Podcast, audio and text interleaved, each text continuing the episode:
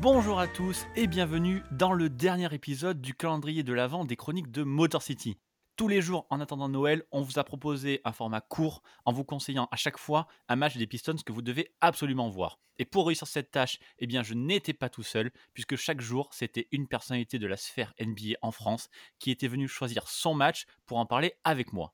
Mais un calendrier de l'Avent, ça se finit toujours en fanfare avec la dernière surprise pour finir en beauté. Alors pour ce 24 décembre, j'ai une dernière invitée. Et elle-même aurait pu être la surprise de fin, tellement je suis heureux de la voir dans les chroniques de Motor City. En plus d'être une artiste talentueuse, c'est aussi une personne très très généreuse. Vous la connaissez obligatoirement, tant son trait est reconnaissable entre mille. C'est une illustratrice incroyable qui bosse avec les plus grandes marques de sport. Elle a travaillé avec la NBA en réalisant des illustrations pour les Spurs lors de la cérémonie de retrait de maillot de Tony Parker ou pour les Sixers en réalisant des portraits pour une exhibition à Philadelphie, mais elle a également collaboré avec l'UFA pour la Ligue des Champions, avec le FC Barcelone, où elle a illustré le vestiaire des joueurs pros, les Messi, Griezmann et tout, etc. Depuis, elle a également monté sa propre boutique, le Petit Chaos Shop. C'est Caroline Blanchet. Comment ça va, Caroline? Eh, Salut Winston, merci beaucoup pour cette introduction. Je suis très ravie de participer au dernier épisode juste avant Noël. Merci beaucoup pour cette invitation et encore bravo pour cette euh, superbe série de podcasts. Eh ben, merci à toi, j'aurais pas pu réaliser ça tout seul, donc ça sera l'occasion de remercier tous les invités, mais je le ferai à la fin. Et je suis très content de finir avec toi. Et justement, on change un peu les habitudes, parce que si habituellement c'était l'invité qui choisissait ce match, et eh bien cette fois-ci avec Caroline, on a inversé les rôles. Alors pour ce 24 décembre, en fait, c'est moi qui ai choisi ce match et qui vais vous le raconter. En l'occurrence, un match de la saison régulière 91-92 entre les Pistons et le Jazz. C'est un match qui s'est joué le 15 novembre 1991. Mais c'est pas ça la surprise. Ça, on s'en fout un peu. La surprise, c'est que Caroline nous a gentiment proposé de réaliser spécialement pour ce match, spécialement pour cet épisode du calendrier de l'avant des chroniques de Motor City, une illustration inédite. Et c'est l'illustration que vous avez en couverture de ce podcast. Il faut que vous regardez dans votre appli. À chaque fois, il y a le, petit visuel dédié. Et eh bien cette fois-ci, le visuel magnifique que vous avez sous les yeux, c'est le visuel de Caroline. Donc voilà. Moi, je vais vous raconter ce match, et puis après, on en parlera avec Caroline, qui nous expliquera, elle, comment elle a construit ce visuel. Ça te va, Caroline? On fait comme ça? Ça me va, c'est parfait. Je t'écoute. Donc, du coup, si j'ai choisi ce match, il faut que je me mette au niveau de tous les 23 autres invités qui ont rencontré ce match-là, et eh bien, si j'ai choisi ce match de novembre 91, c'est parce que ce match, il est juste au début de la saison 91-92. Et si vous vous souvenez bien, la saison 90-91, la précédente, là où les Pistons étaient double champions en titre, elle s'est terminée par ce sweep horrible qu'ils ont vécu contre les Bulls de Michael Jordan. Ils ont passé la main et ils ont aussi fait ce fameux walk-off où ils sont partis sans serrer la main des Bulls et c'est là où ils sont devenus les vrais méchants de la NBA. Ils l'étaient déjà depuis bien longtemps, les Bad Boys, mais comme ils gagnaient des titres, tout le monde s'en fichait, c'était ok, on les aimait pas, mais on les dédaignait. Là, ils ont perdu, ils sont tombés de leur piédestal, ils sont fait virer par les Bulls, et tout de suite, ça devient les grands méchants. Donc, ils ont beaucoup approuvé dans cette saison 91-92. Et juste avant la saison, il y a un autre événement qui est très important et qui va être la clé de ce match-là. C'est le 21 septembre 91, donc à peu près deux mois avant ce match-là. C'est l'annonce de la Dream Team pour les Jeux Olympiques de Barcelone en 1992. Et ces Jeux Olympiques, c'est la première fois que les basketteurs pros de la NBA vont au JO. Et donc, il y a cette fameuse liste, et je vais vous la lister parce qu'elle est très importante. Dans cette liste, il y a deux pivots, David Robinson et Patrick Ewing. Il y a deux intérieurs, Charles Barkley et Karl Malone. Il y a trois ailiers, Larry Bird, Chris Mullin et Scottie Pippen. Il y a un arrière, tout seul, Michael Jordan, normal. Et puis il y a deux meneurs, Magic Johnson et John Stockton. Voilà. Un peu plus tard, en mai 92, il y aura deux derniers spots qui seront ajoutés. Il y aura un autre professionnel, Clyde Drexler des Blazers, et un amateur, Christian Leitner, qui jouait à Duke à l'époque. Et donc vous avez dû comprendre, mais vous le savez déjà, dans cette liste, il n'y a aucun joueur des Pistons, pourtant très récemment double champion NBA, et surtout, il n'y a pas Isaiah Thomas. Et ça, c'est un problème, parce que vous pouvez considérer Isaiah Thomas comme vous voulez, en 1991, même s'il sort d'une saison un peu difficile à cause des blessures, il est l'un des tout meilleurs meneurs de la NBA.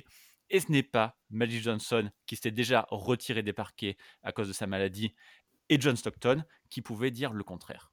Et donc on se retrouve dans notre match du 15 novembre 1991. Donc la, euh, la saison NBA a à peine commencé. Euh, de mémoire, les Pistons ont dû jouer 5 ou 6 matchs, un truc comme ça. Et il va y avoir donc le duel entre le Jazz et les Pistons, donc entre Isaiah Thomas et John Stockton. Et si nous, on sait maintenant qu'en fait, Isaiah Thomas a été écarté euh, de cette sélection olympique parce que Michael Jordan ne voulait pas jouer avec lui, parce que Magic Johnson ne voulait pas jouer avec lui, ni Scottie Pippen, ni Karl Malone, etc., etc. À l'époque, on ne le sait pas encore. Et du côté d'Azaya Thomas, eh ben, il se dit à peu près que celui qui lui a volé sa place, alors c'est pas Magic, parce que Magic c'est un peu une figure de la NBA, c'est John Stockton. Donc Isaiah Thomas va décider de faire un exemple et montrer à tout le monde au Palace de Hills, dans sa maison, que c'est lui qui devrait avoir sa place au JO. Et donc cette nuit-là, ça va être une vengeance, complètement une vengeance d'Azea Thomas qui s'est donné une seule et unique mission, c'est de détruire John Stockton. Et ça, on va le voir dès le début, avec un Azea Thomas qui va prendre le jeu à son compte, comme on l'a très rarement vu depuis bien longtemps. Faut savoir que les Pistons, les Bad Boys, c'était une équipe collective. Tout le monde avait ses tickets shoot. Azea Thomas drivait le jeu, mais passait aussi bien la balle à Bill Lambier, à Mark Aguirre, à Joe Dumars, etc., etc. Et là, cette fois-ci, on va retrouver le Isaiah Thomas qui est un peu le dribbleur fou du début de sa carrière et qui prenait littéralement feu. Et sur ce match-là, il va complètement éteindre John Stockton.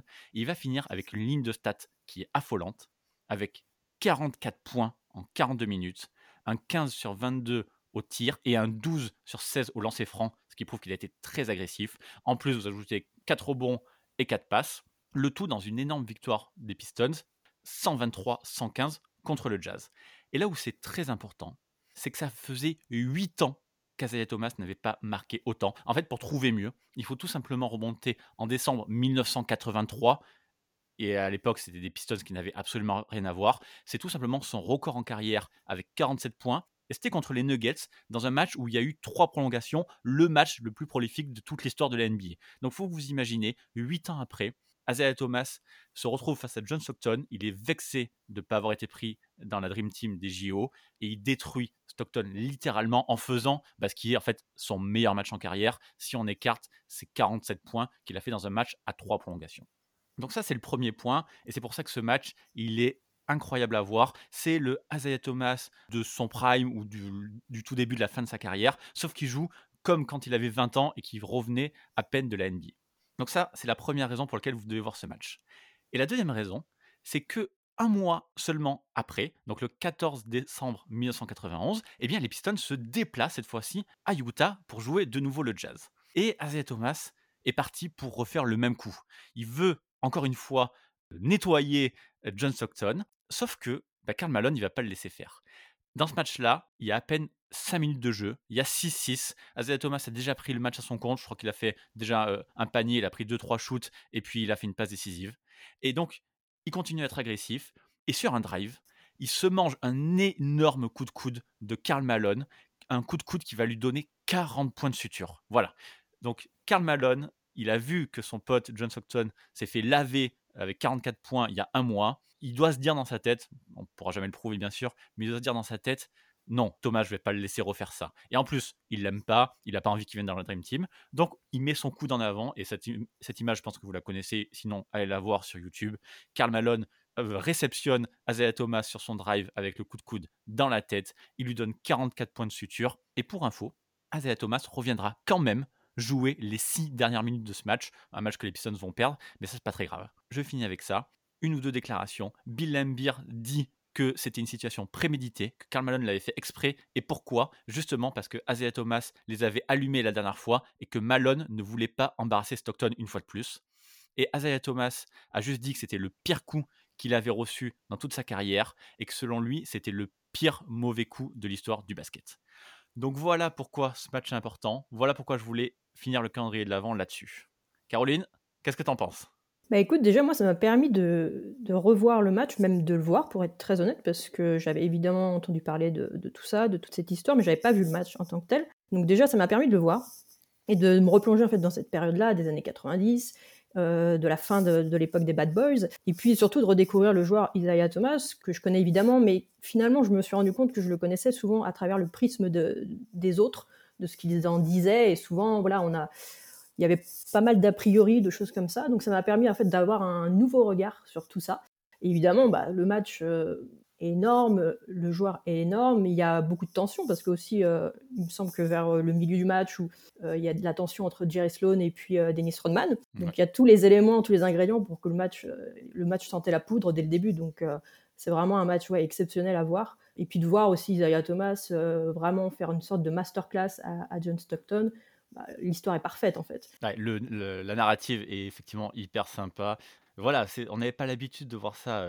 il, faisait ses matchs à 20 points de moyenne, même des fois il essaie du, il essaie. Et cette saison-là d'ailleurs, hein, du Mars ce sera le meilleur marqueur des Pistons. Isaiah Thomas n'avait pas besoin d'être le meilleur marqueur des Bad Boys. À l'époque, ça se passait pas comme ça. Il n'y avait pas ce jeu qui était tourné exclusivement sur lui, comme ça deviendra plus tard dans les années 90 et 2000 avec les, ces forts forts joueurs qui accumulent la balle au début de sa carrière, c'était comme ça, ce que j'ai dit dans l'année 82, 81, 82, 83. Les Pistons n'avaient pas une bonne équipe. Isaiah Thomas, c'était le seul joyau, entre guillemets. Donc, c'était lui qui prenait le jeu à son compte. Et là, et huit ans après, il décide justement, comme tu dis, de faire une masterclass totale et de dire à Stockton écoute, toi, tu dans la liste, mais c'est moi qui, mérite d'y être. Ouais, c'est ça. C'est clairement envoyer un message au-delà euh, du match. Euh, comme tu dis, ça fait huit ans qu'il n'a pas marqué autant de points quand tu marques une quarantaine de points sur, euh, avec une histoire euh, en amont comme ça, c'est clairement pour envoyer un message. Et là, le message a été bien envoyé. Puis, euh, comme tu dis aussi, le, match d'après, un mois après, où, entre guillemets, l'histoire se termine avec le, coup de coude de Malone. Donc, il y, a vraiment une dramaturgie qui est, vraiment excitante à voir à ce moment-là, dans les années 90. C'est vraiment assez fou de, voir ces matchs-là. quoi. Complètement, parce qu'à mon avis, il était reparti pour faire la même chose. Carl a juste attendu 5 minutes pour lui mettre son énorme coup de coude mmh. dans la tête. Mais je pense que Thomas était parti pour refaire la même chose. Caroline, il est temps de passer à ton illustration. Donc, une magnifique illustration, j'ai pas besoin d'en dire plus, tout le monde s'en rendra compte. Dis-moi, quand je t'ai parlé de ce match-là, comment tu as commencé à, justement à construire ce, magnifique visuel? Bah écoute, euh, par, déjà en me replongeant évidemment dans, cette période-là, en revoyant le match, et puis surtout, comme je construis tous mes visuels, j'essaie toujours de, de, retrouver des images, référence pour, pour m'appuyer dessus. Et en fait, je me suis rendu compte que je n'ai pas trouvé de photos, enfin, en tout cas dans la base de données euh, à laquelle j'ai accès, euh, j'ai pas trouvé de photos de ce match-là. Donc euh, mon plan de départ a été un petit peu... Euh, j'ai dû un petit peu changer de route parce que je voulais vraiment illustrer par exemple vraiment une photo du match en lui-même et j'en ai pas trouvé. Donc il fallait changer. Et pour moi, je me suis dit, bah, c'est peut-être l'occasion euh, bah, d'illustrer plus Isaiah Thomas, de le magnifier un petit peu, parce que c'est vrai que c'est un joueur que tout le monde connaît, tout, tout, fan de NBA connaît, mais souvent qui, est un peu en retrait dans les discussions des, meilleurs joueurs all-time. Bon, par le passé aussi des Bad Boys, qui c'est une équipe qu'on aime détester ou qu'on aime adorer. Donc euh, c'est vrai que c'est un joueur que par exemple moi personnellement j'ai très peu illustré, voire je l'avais fait qu'une fois il me semble, donc c'était peut-être bien en 2012. Donc j'ai un petit peu lavé l'affront par rapport à ça aussi. Donc c'était aussi l'occasion pour moi de me faire plaisir sur vraiment une illustration que j'avais très peu fait. Donc euh, je me suis dit, bah, euh, voilà, je vais, je vais me concentrer sur le joueur et euh, on va essayer de le magnifier. Alors sur l'illustration, effectivement, j'ai essayé de, rappeler aussi bah, le, passé historique, justement dû à la décision de, de sa non-sélection pour les JO, donc de remettre un petit peu ça en avant. Et puis aussi bah, de mettre un petit peu en fond les, deux autres euh, grandes figures qui font partie de cette histoire, donc euh, Malone et puis euh, surtout Stockton. Donc voilà, après, après pour décrire un perso comme ça, moi je me laisse un petit peu aussi guider par, par le moment. J'essaye pas trop de, en amont de me dire, bon, c'est comme ça que je vais, je vais réaliser l'illustration, elle va être composée absolument comme ça. C'est aussi le plaisir d'avoir un petit peu, d'y aller un peu en freestyle et puis de voir ce que ça peut donner au, au final. Quoi. Donc voilà. Et ce que j'adore dans cette illustration, c'est la, posture que tu as donnée à Zaya Thomas, qui regarde, qui regarde un petit peu vers le haut, qui a son sourire euh, un petit peu légendaire. Ouais. Et derrière lui, les anneaux olympiques. Et en fait, tu as croqué un Isaiah Thomas olympique, en fait. Je l'imagine que s'il avait porté ce maillot-là, s'il avait été là en 92, il aurait exactement cette, euh, ce sourire-là et il aurait eu ce bonheur-là dont on, dont on l'a privé. Ouais, c'est exactement ça. Et c'est surtout, euh, au final, c'est pareil, Isaiah Thomas, c'est un joueur, quand je regarde un peu toutes les photos sur lui, c'est un joueur qui est toujours très souriant. Il n'y a pas beaucoup de photos où euh, il a un regard, tu vois, euh, très, très euh, noir, ou voilà, ou en colère. On voit pas beaucoup de photos de, lui comme ça. Donc, il y avait beaucoup de photos voilà, il a toujours un petit peu, effectivement, ce sourire-là. Et c'était évidemment, effectivement, de mettre un peu en exergue, ben, voilà, s'il avait été aux Jeux Olympiques, effectivement, ça serait un petit peu comme ça qu'on l'imagine, quoi. C'est un peu regarder euh, vers, vers le haut, c'est le rêve olympique qu'il n'a pas eu finalement. Donc euh, c'était un petit peu ça, ouais, de, de, magnifier un peu le joueur et de peut-être le remettre un petit peu en, place, entre guillemets, à son niveau par rapport à tout ce qui s'est dit autour de lui. Quoi. Ouais, tu lui as un peu rendu justice et même le la date que tu as mis, la façon dont tu l'as mis, on aurait presque l'impression d'avoir un d'avoir un podium et qu'il est les les 2 autres sont sont en dessous comme si c'était 2 et 3 sont je je j'ai l'impression de voir ce rappel de podium olympique. Lui, il est tout en haut, il est 1, les autres sont 2 et 3, ils sont juste à côté, ils sont derrière, ils ont été dominés, c'est lui qui a fini le la meilleure la meilleure performance j'aime beaucoup. Ouais et en fait, l'idée de départ, moi, c'était plutôt, comme je te disais, de trouver une photo, heu, vraiment de mettre un peu la confrontation Stockton, heu, Isaiah Thomas. Puis après, je me suis dit, vu que je trouvais pas vraiment les photos que je souhaitais comme référence, je me suis dit peut-être qu'il faut pas trop se concentrer sur la confrontation en elle-même parce qu'il suffit de voir le match pour pour voir vraiment, voilà, comment le joueur a répondu et puis c'était voilà, je me suis dit: «Ça va» c'est un joueur, je trouve que finalement, même en termes de photos, je trouve que c'est un joueur qui a pas on ne trouve pas tant de photos de de lui alors que sur les autres joueurs, les autres superstars de de son type à cette époque-là, il y a beaucoup, beaucoup de photos. Et par exemple sur la saison 91, moi j'ai trouvé très, très peu de photos d'Isaiah Thomas, donc ça m'a surprise en fait. Et je me suis dit: «C'est peut-être un bon moyen pour moi de, bah, essayer de de faire un visuel, peut-être de se centrer uniquement sur lui, en n'oubliant pas quand même les 2 autres joueurs» parce que c'était aussi d'illustrer la date du match et donc cette confrontation, mais vraiment de se focaliser sur Isaiah Thomas, tu as raison, c'est très compliqué, heu, les Pistons sont en fait entre 2 époques. Je pense que les gens les gens qui le suivent d'un peu d'un peu loin ou de manière un peu plus récente, peut-être l'impression qu'on est passé des années 80 qui appartiennent à Larry Bird et à Magic Johnson, Mmh. aux années 90 qui appartiennent à Jordan et les gens ont un peu oublié qu'entre les 2, il y a un poil à gratter qui s'appelle les Pistons, qui ont quand même réussi à prendre 2 titres d'affilée et qui ont emmerdé un peu tout le monde et effectivement, ils sont pas bien représentés, que ça soit, bah, en illustration, en image ou autre. Ouais et puis il faut quand même pas oublier que c'est quand même une équipe qui a battu, heu, enfin, heu, si on parle d'Isaiah Thomas, c'est quand même lui qui a il a réussi à battre les les Bird, les Magic et Jordan, donc heu, c'est quand même pas rien, surtout à cette époque-là. Donc vrai. ouais, c'est vrai que c'est un joueur finalement qu'on qui est un petit peu en en arrière par rapport à tout ça. Bon, évidemment, il y a toutes les les rivalités, c'est aussi le le point d'exergue de de ça, heu, les jeux olympiques, quoi. C'est tout tout l'historique entre tous ces joueurs, heu, ça ça va même au-delà du du sportif, donc heu, c'est une histoire un petit peu qui se termine mal dans le sens où c'est vrai que c'est un peu dommage, un Isaiah Thomas avec cette équipe-là, un dream team, je sais pas ce que ça aurait donné, mais bon après l'équipe a réussi, évidemment avec tous les joueurs qu'il y avait à à surclasser, les JO, mais ça aurait été sympa de le voir, quoi. Mais en plus, c'est tout ce qui lui manque en fait à sa à sa carrière avec le avec évidemment le titre de MVP, mais ça, ça aurait été un petit peu plus compliqué. Surtout qu'il avait également, raté les JO de Moscou, du coup en Oui, 1980. À l'époque, il était à la fac, boycott, ouais. il était amateur, il avait le droit de participer et sauf qu'il y a eu le boycott américain. Donc on peut considérer qu'en 92, surtout que sa sa carrière commençait un petit peu à décliner, il avait ses blessures. 92, c'était sa dernière vraie possibilité et normalement, il avait ce rôle-là, il aurait dû le prendre. On prend Magic, on prend Isaiah Thomas et après on prend ou non John Stockton, qui est un très bon meneur, hein, j'adore Stockton, heu, Mais bon, quand tu regardes quand même, heu, à à l'époque, à ce moment-là, bon, Isaiah Thomas, il est quand même 2 fois champion NBA, il est MVP des finales, il est MVP du All-Star Game à 2 reprises, je crois déjà. exactement. Enfin voilà, il y y a plein de choses qui font que, je pense à ce moment-là, pour beaucoup de gens, heu, tu places Isaiah Thomas devant John Stockton. Mais bon, après voilà, c'est une au final, c'est un peu une histoire une histoire un peu ouais, vraiment ex extra sportive, mais heu, ouais, c'est ça paraît assez dingue quoi de pas le voir, heu, sous le maillot, de Team USA aux JO, en 92 quoi. Complètement et tu as vraiment raison, c'est une histoire extra sportive. Ça s'est décidé dans les coulisses. Isaiah Thomas a sa part de responsabilité également Oui, bien sûr. Et c'est pour ça que j'ai choisi ce match, heu, aussi parce que justement, une fois sur le terrain, Isaiah Thomas a prouvé qu'il avait sa place aux JO. Il n'y sera jamais, il n'aura pas cette médaille, mais il méritait d'y être et il l'a prouvé avec ce match-là. Ouais et puis c'est ça aussi qui est fort, c'est qu'il aurait pu très bien, heu, faire des déclarations ou ou vraiment se concentrer, voilà, heu, sur l'extra por sportif et au final, il a répondu sur le terrain donc ça montre aussi, voilà, le le joueur qu'il était. Eh bien, écoute, Caroline, merci beaucoup. Je crois qu'on peut finir le. Calendrier de l'avent là-dessus. Comme d'habitude, je vais te demander, comme je le fais à tout le monde, heu, où est-ce qu'on peut te retrouver, te suivre, et cetera? Heu, même si je pense que tout le monde te connaît, c'est voilà, vas-y. Et bah, écoute, heu, sur les réseaux sociaux, c'est notamment sur Twitter et puis sur Instagram avec, @petitecao et puis autrement pour vraiment découvrir plus, mon travail, c'est sur mon site internet petitecao.com et puis ceux qui sont intéressés par quelques petites, heu, impressions, des choses comme ça, en précisant bien parce que souvent on me le demande, il y a pas de sur mon shop, vous trouverez pas de de création sur des joueurs en particulier ou de portraits parce qu'il y a toujours le problème des droits d'image. Donc, mais voilà, il y a le petit KO Shop si, pour ceux que ça peut intéresser.